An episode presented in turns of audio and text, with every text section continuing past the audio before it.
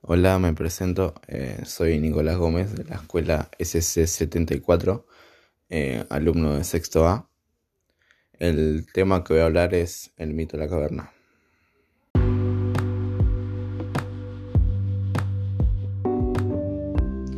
Hola, me presento. Soy Nicolás Gómez de la escuela secundaria número 74, alumno de sexto A.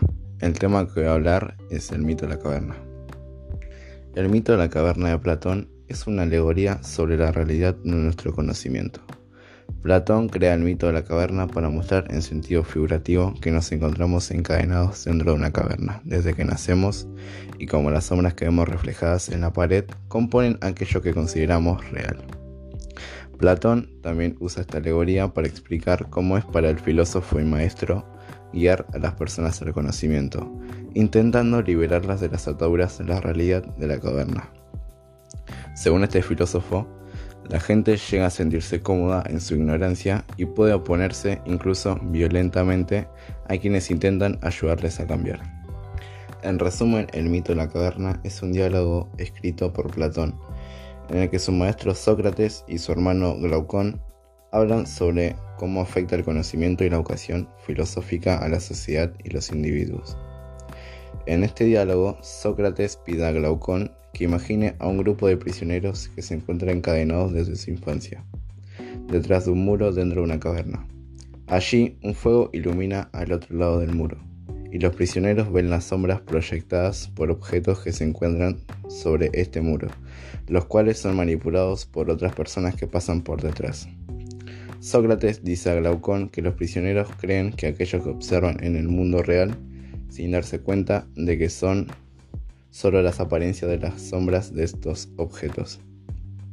Más adelante, uno de los prisioneros consigue liberarse de sus cadenas y comienza a ascender. Este observa la luz del fuego más allá del muro, cuyo resplandor le ciega y casi le hace volver a la oscuridad. Poco a poco, el hombre liberado se acostumbra a la luz del fuego y con cierta dificultad decide avanzar. Sócrates propone que este es un nuevo primer paso en la adquisición del conocimiento. Después el hombre sale al exterior, en donde observa primero los reflejos y sombras de las cosas y las personas, para luego verlas directamente. Finalmente el hombre observa a las estrellas, a la luna y al sol. Sócrates sugiere que el hombre aquí razona de forma tal que conciba este mundo exterior como un mundo superior. El hombre entonces regresa para compartir esto con los prisioneros en la caverna, ya que siente que debe ayudarles a ascender al mundo real.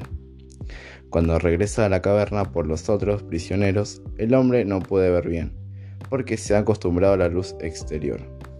Los prisioneros piensan que el viaje le ha dañado y no desean acompañarle afuera. Platón, a través de Sócrates, afirma que estos prisioneros harían lo posible por evitar dicha travesía, llegando a matar incluso a quien se atreviera a intentar liberarlos.